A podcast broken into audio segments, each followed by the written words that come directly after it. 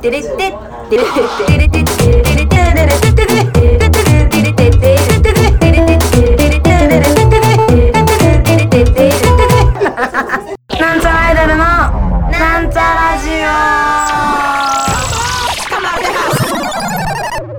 はい始まりましたなんちゃらアイドルのなんちゃラジオミサイマです、え、今日は新しい天皇様のお誕生日ということで祝日だったわけですけれども。祝日でね金曜日が祝日で金土日で3連休ってことで皆様3連休の1日目はどうお過ごしだったでしょうか。私はですねあのこれ金曜の昼間に撮ってるんですけどもうほぼ収録なのにもかかわらずこんなにもギリギリ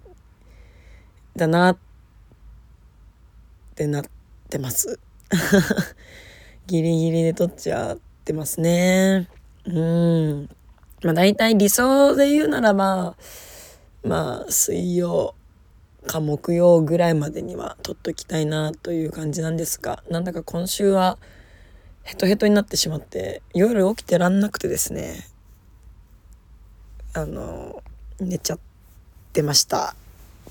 まあ昨日も昨日だそそうです。というわけでね2月もう終わりますね。23ですから。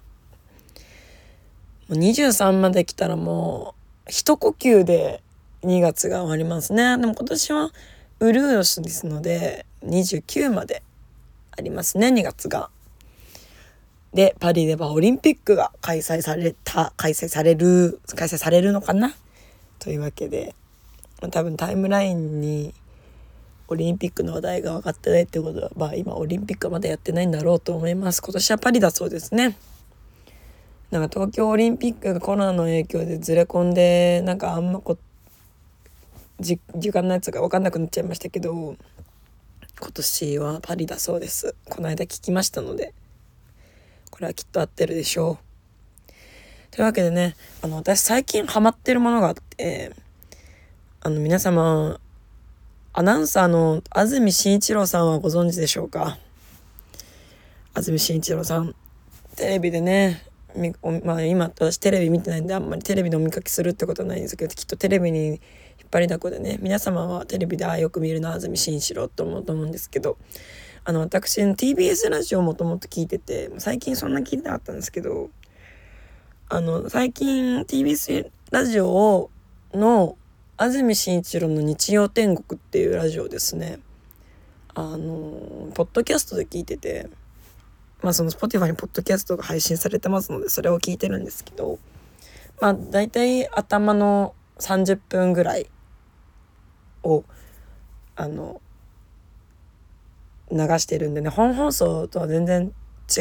うんですけど本放送はもっと長いんですけどその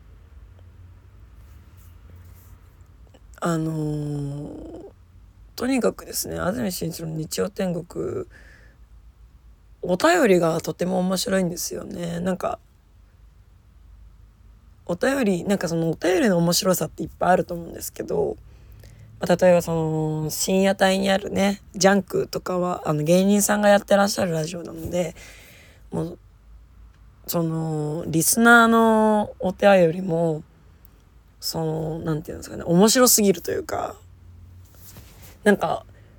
何なんとかすぎるものってなんだか交渉になりすぎちゃってこう自分じゃ無理だなみたいな。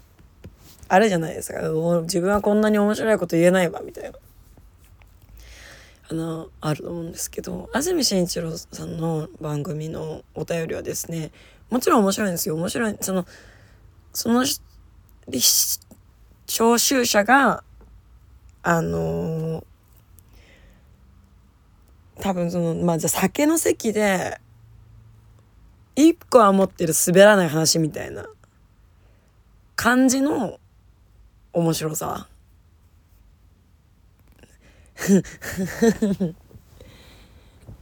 まあそのね。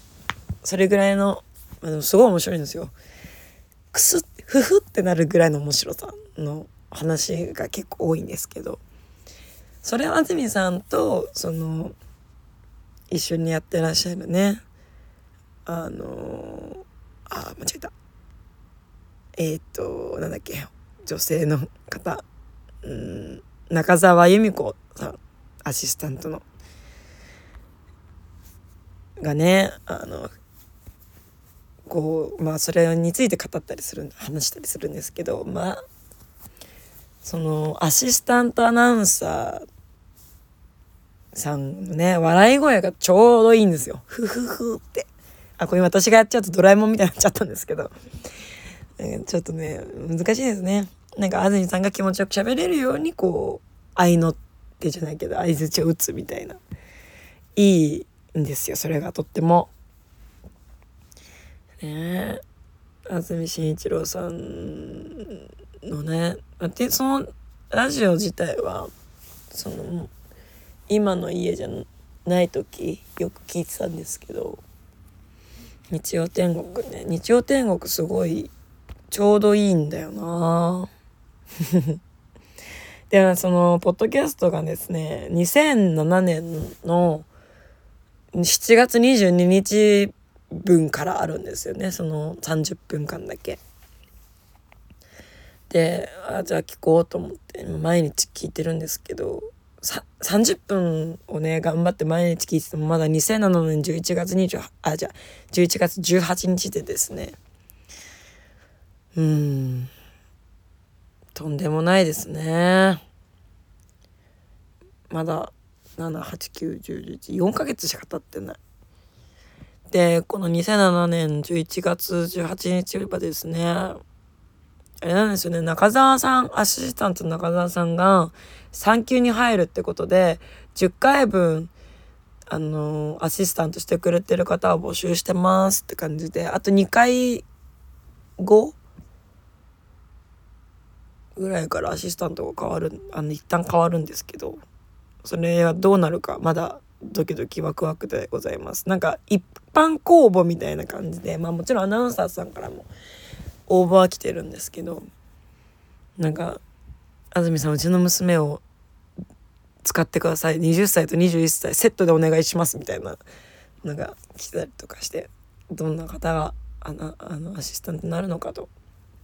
ドキドキしております。ねこの2007年ってすごくないですか？一番最初のが2007年でまだ全然今もやってるので2024年。えー、ね日曜ですから今週だと、えー、2月の25日分ですね。まだまだやってますからまだまだ先が長いんですね。もう新しいのから聞いた方がいいんじゃないかみたいな。2007年とかですとやっぱ安住さんもね若いのよ。まあ声がね変わってるわけじゃないんですけどなんか今の安住さんどうなってるんだろうっていうね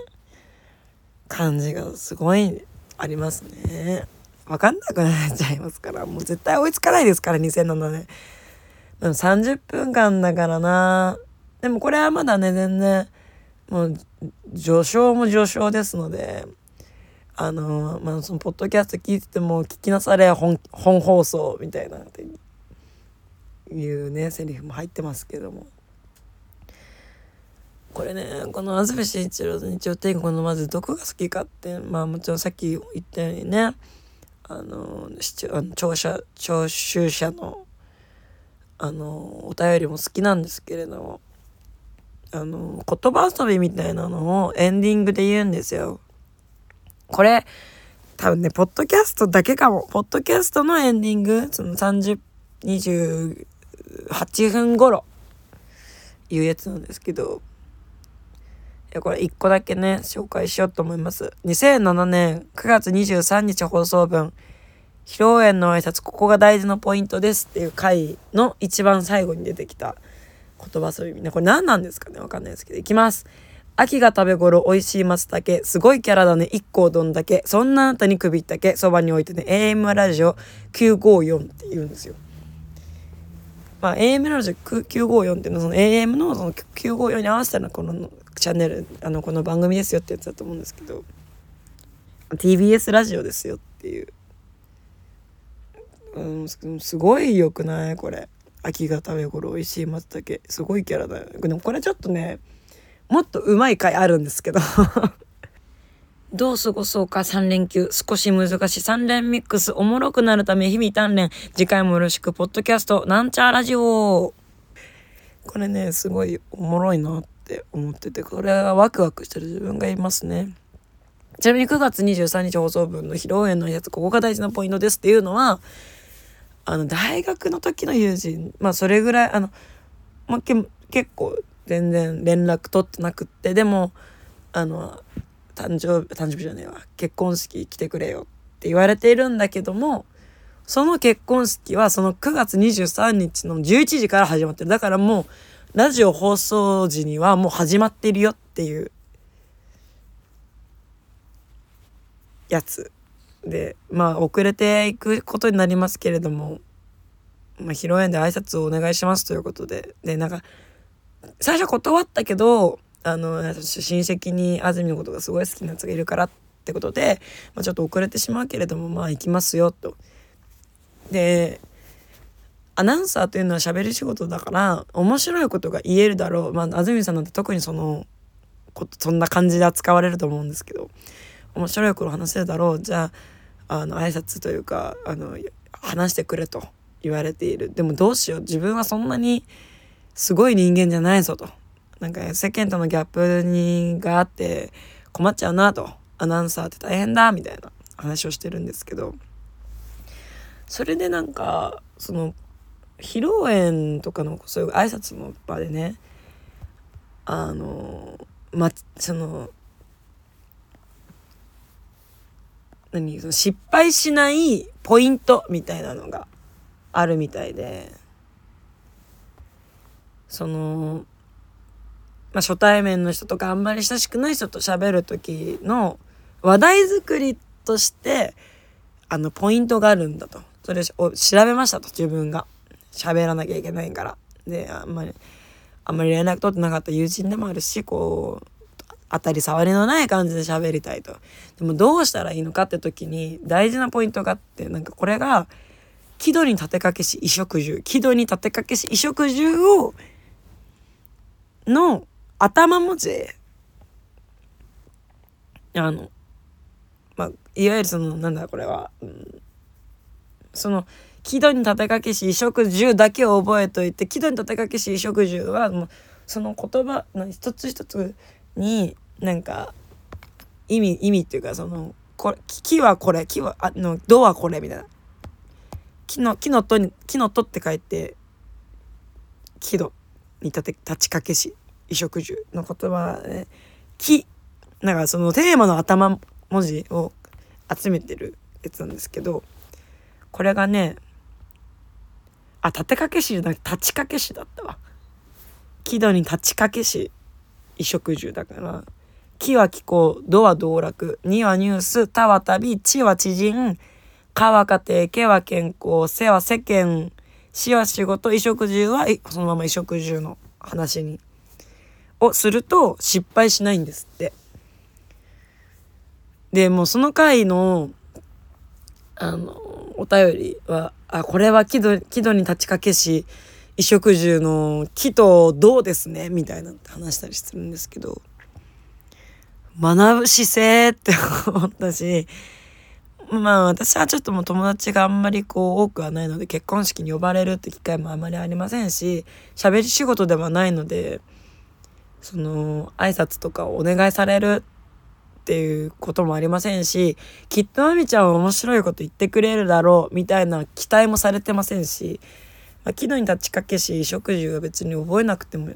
ねてか木戸に立ちかけし衣食住は覚えられても何が何に対応してるのか忘れちゃうだろうなっていう。そうかでもこれで木戸に立ちかけし衣食住で、ラジオ撮り始めればよかったんだな。